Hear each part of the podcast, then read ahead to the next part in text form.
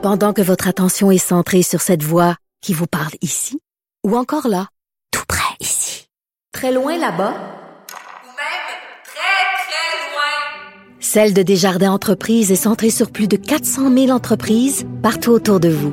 Depuis plus de 120 ans, nos équipes dédiées accompagnent les entrepreneurs d'ici à chaque étape pour qu'ils puissent rester centrés sur ce qui compte, la croissance de leur entreprise. Sophie Durocher. Une femme distinguée qui distingue le vrai du faux. Vous écoutez Sophie Durocher.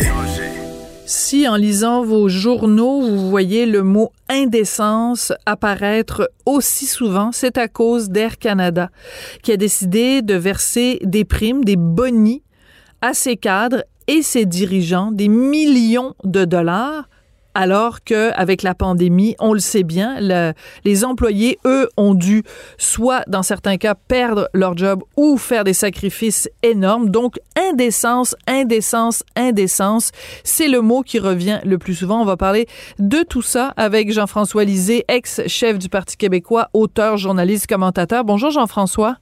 Bonjour Sophie. J'espère que je viens pas de, de t'enlever ton, ton punch parce que j'imagine que toi aussi t'allais nous parler d'indécence, mais sérieusement, quel autre mot peut-on utiliser pour parler de ce dossier-là, Jean-François? Exact.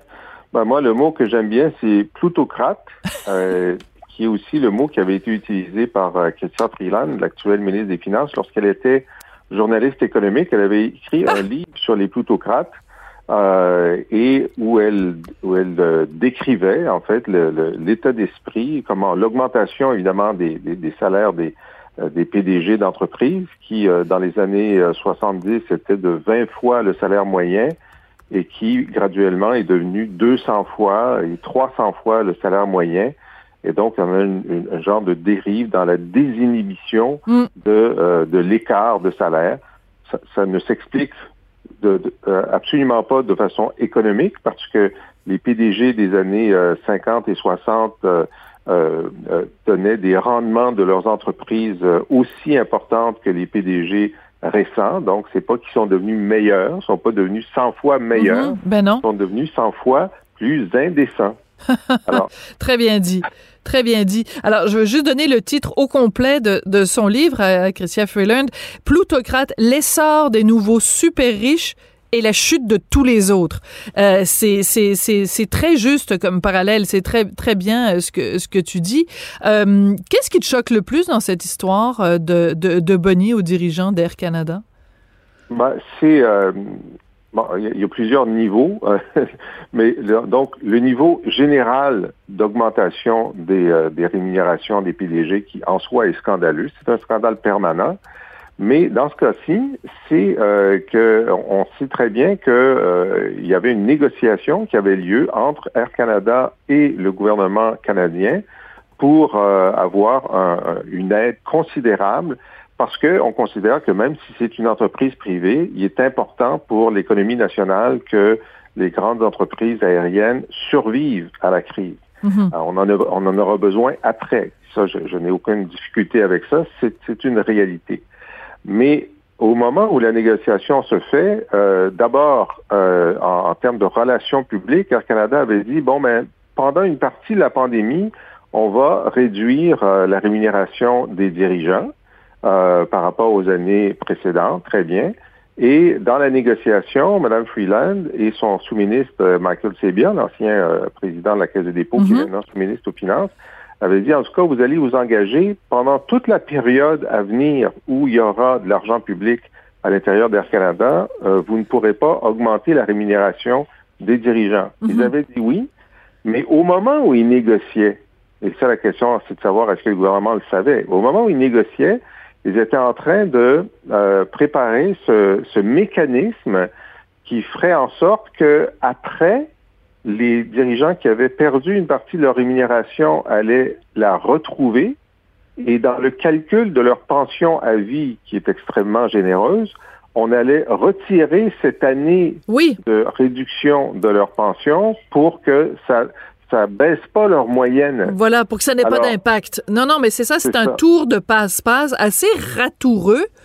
Et euh, ce, que, ce, qui est, ce qui est si je peux me permettre, moi, ce que je trouve indécent, c'est ce, cette arrogance de, de, de, de la part des dirigeants d'Air Canada de se montrer euh, fin fin face au gouvernement en disant oui, amenez-en, amenez-en des subventions, amenez-en de l'aide aux entreprises, amenez-en de l'argent public. Nous, on est sûr que de toute façon, on va s'en mettre plein, plein les poches. C'est, c'est à vomir. Exact, exact. Et bon, euh, d'abord, c'est certain que ça allait être connu parce qu'ils ont l'obligation de le divulguer Bien sûr. à leurs euh, actionnaires. C'est pourquoi on le sait, dans le dernier prospectus Mhm. d'actionnariat, cette décision du conseil d'administration a été rendue publique. Donc, au moment où ils faisaient ça, ils savaient qu'il y aurait une séquence où euh, il y aurait l'annonce du gouvernement pour l'appui à Air Canada et dans un deuxième temps, l'annonce de cette entourloupe. Donc, ils ont, ils ont fait le calcul que ce serait pas grave.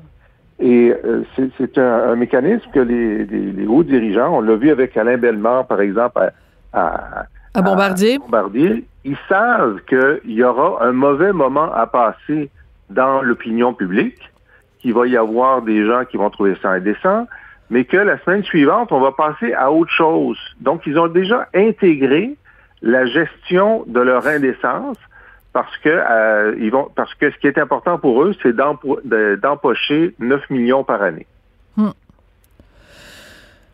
On s'entend-tu, euh, Jean-François, que 9 millions de dollars par année, c'est... euh, attends, oh, je vais, pendant que je te parle, continue à parler, puis je vais faire le calcul de ce que ça représente euh, euh, par semaine, OK? Ben, conti- continue à nous dire à quel point c'est indécent. Ben, là, la question, c'est de savoir que faire maintenant. Parce que hier, à, la Chambre des communes, évidemment, les partis ont réagi. Euh, tout le monde ont trouvé que c'était inacceptable. Mais euh, aux questions posées à Christian Freeland, donc l'auteur Mhm. de ce livre sur les plutocrates, oui. elle a dit que euh, bon, euh, ça ne ça ne changeait pas l'entente. Ok, ça changeait pas l'entente. Euh, mais le, le- le chef du bloc québécois, euh, Yves-François Blanchet, a dit ben nous on pense qu'on ne devrait pas offrir, c'est-à-dire livrer l'argent promis par le gouvernement fédéral à Air Canada tant qu'il ne renonce pas à cette entourloupe. Mm. Alors, je ne sais pas si légalement c'est possible, mais la Chambre des communes a quand même un certain nombre de pouvoirs et certainement, il doit y avoir une façon, une prise quelque part pour exprimer Mm. euh, concrètement, euh, pas seulement le déclarer la, la- la- la réprobation populaire, mais dire, écoutez, si vous faites ça, il y aura une conséquence monétaire d'une façon ou d'une autre. Et moi, je suis contre l'idée des, euh, des hausses d'impôts rétroactives, mais j'en ferai une spécifiquement pour eux. Après la clause Canada, après la clause Canada, il y aurait une clause Air Canada. Elle est excellente. Alors, je, je- résultat des courses, j'ai fait le calcul, donc j'ai pris ma petite calculatrice, toute simple. 9 millions divisé par 52, ça fait donc 173 000 dollars par semaine. Divisé par 7, ça fait 24 725 dollars par jour. Puis mettons qu'ils feront des journées de 8 heures. OK? Alors, je vais le faire diviser. Ah, là, ma petite calculatrice veut plus marcher parce que j'aurais pris 24 000 divisé par. euh, ah, OK, divisé par 8 euh, égale. Ah, ben non, ça marche plus. Bon, écoute, juste au moment où, euh, où je voulais faire le calcul, attends, je, je vais le refaire. 3 000. 1, 2, Ça ferait, ça ferait 24 000 divisé par 8, ça ferait 3 000 de l'heure. 3 000 dollars de l'heure. Bon, écoute, alors, euh, nous, on se parle pendant 15 minutes, donc euh, ça, ça divise ça, divise 3 000 par, euh, par... Écoute, c'est vraiment, c'est une indécence euh, à, à, à tous les niveaux, avec toutes les mises à pied, tous les sacrifices euh, et tout ça. C'est 20 vrai. 000, 20 000 mises à pied, OK? 20 La 000. moitié du personnel a été mis à pied. Oui. Et là, quand on lit le prospectus, ils disent comment c'est normal de leur donner ces, ces, ces, euh, ces bonus-là à cause de l'excellence de leur gestion. Ben, qu'est-ce qu'ils ont géré? Ils ont mis à pied la moitié de leur personnel, puis ils ont négocié une aide fédérale. C'est tout ce qu'ils ont fait pendant l'année. Ils ont travaillé beaucoup moins que dans une année normale où il y a euh, où il y a des avions tous les jours qui sont de- qui sont dans, dans, dans, dans les airs. Là. C'est, Mm. c'est incroyable. C'est complètement, euh, complètement ridicule. Et euh, tu vois, tu parlais bon de, de cette clause Air Canada sur les impôts rétroactifs. Moi, je pense, en tout cas, à moins d'en être, d'y être vraiment obligé, là, la prochaine fois que je vais voyager, je pense je vais me garder une petite gêne. Je ne serais pas capable de d'appeler mon agent de voyage et de lui dire vous, vous, me prenez un avion sur Air Canada.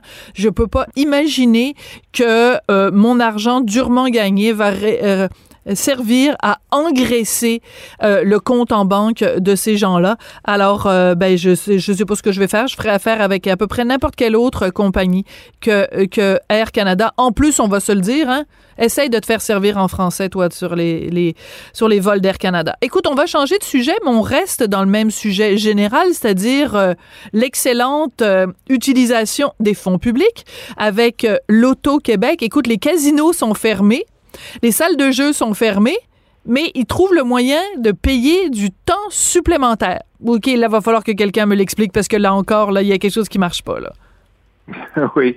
Alors, l'explication que l'Auto-Québec a donnée, c'est que euh, c'est essentiellement pour euh, euh, les, les, services informatiques, le télétravail et la mise, la mise à jour de certains de leurs services informatiques. Bon, alors, on n'a pas, euh, on a juste la citation là, qui est dans l'article Journal de Montréal d'hier, mais, euh, mais même pour le télétravail, je me dis, mais si les casinos sont fermés, bon, je comprends que l'Auto-Québec, c'est-à-dire on pouvait continuer à acheter des billets de, de loterie. Mhm. Il y a toujours eu des lots qui ah, ont oui, oui. Beaucoup d'ailleurs, beaucoup de gens se sont tournés vers euh, le jeu en ligne et c'est un problème. Mais fin de la parenthèse.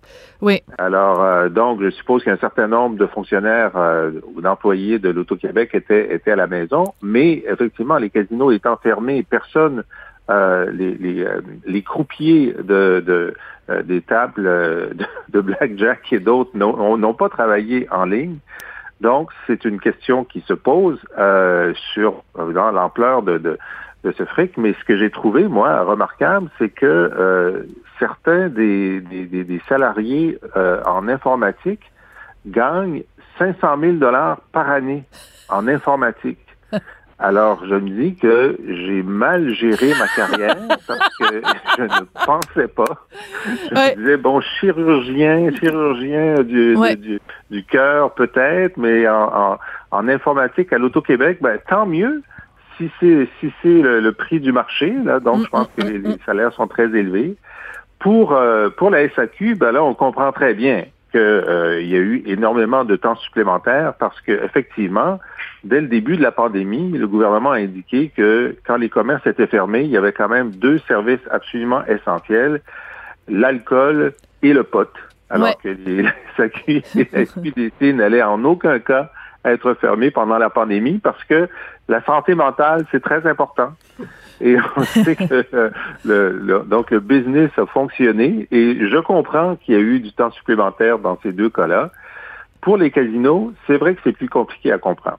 Oui, c'est beaucoup plus compliqué à comprendre, mais je veux quand même revenir très brièvement sur ce dont on parlait un tout petit peu plus tôt, c'est que oui, en effet, pendant la pandémie, euh, donc les casinos étaient fermés, les euh, les salles de jeu étaient fermées, et euh, mais le jeu en ligne a pris une ampleur absolument démesurée, et l'Auto-Québec n'a rien fait pour pour en tant que tel freiner ça, c'est-à-dire qu'on se rappelle par exemple des publicités qui ont beaucoup roulé pendant la, la pandémie, où on voit cette dame qui est devant son ordinateur, puis il y a son chat qui essaye de l'empêcher, en fait, qui, de, la, de la déranger pendant qu'elle joue euh, euh, au casino, un casino virtuel.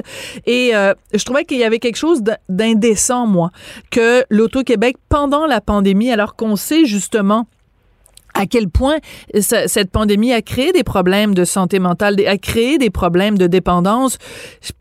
C'est en plus tu veux rajouter de la pub pour dire aux gens, hey, vous le saviez pas, ben, les casinos sont fermés, mais vous pouvez, euh, vous pouvez jouer en ligne. Je trouve, j'ai toujours un malaise avec un État qui est un pusher de dépendance. C'est qui est un, c'est correct, tu fais de la pub pour l'alcool, mais en même temps, t'as Éducalcool qui nous dit la modération a bien meilleur goût. Mais je veux dire que le gouvernement, par le biais de l'Auto-Québec, fasse la promotion du jeu en ligne de façon aussi euh, insistante.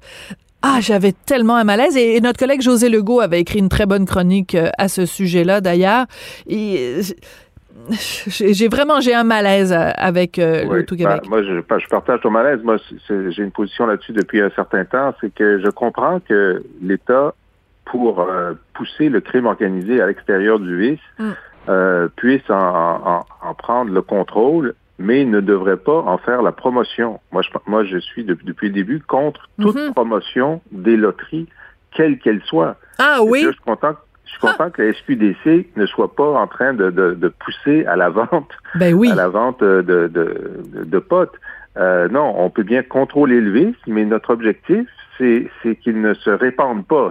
C'est, de contrôler à, à- de façon à ce qu'il soit euh, le moins répandu possible et qu'il ne profite pas au crime. Mais on n'est pas, pas là pour augmenter les parts de marché du vice.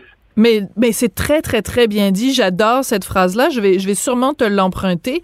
En effet, on est là pour, pour baliser, pour contrôler, pour encadrer, pas pour rappeler, amener les gens à se vautrer là-dedans. Je veux dire, c'est, je- vraiment là, je, je, ben, je, je savais pas que toi tu, euh, tu étais euh, contre toute euh, publicité pour les trucs, parce que tu sais, c'est devenu en plus tellement banalisé. Tu sais, cette fameuse pub qu'on a tellement vue souvent.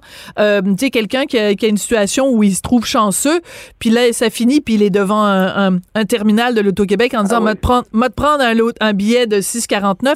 C'est devenu, ça fait partie du, du vraiment du vocabulaire de tous les jours. Là, tout le monde dit ça. Tu sais, tu, tu toastes, tu mets du, du beurre de pinot sur ta toast, elle tombe du bon côté. Tu dis, ah, m'a Oui. prendre un billet de 6,49. C'est vraiment rentré dans les mœurs, mais mais ça devrait pas. C'est un, c'est un- il y a des Ça ne vraiment. devrait pas. Oui, Ça devrait pas.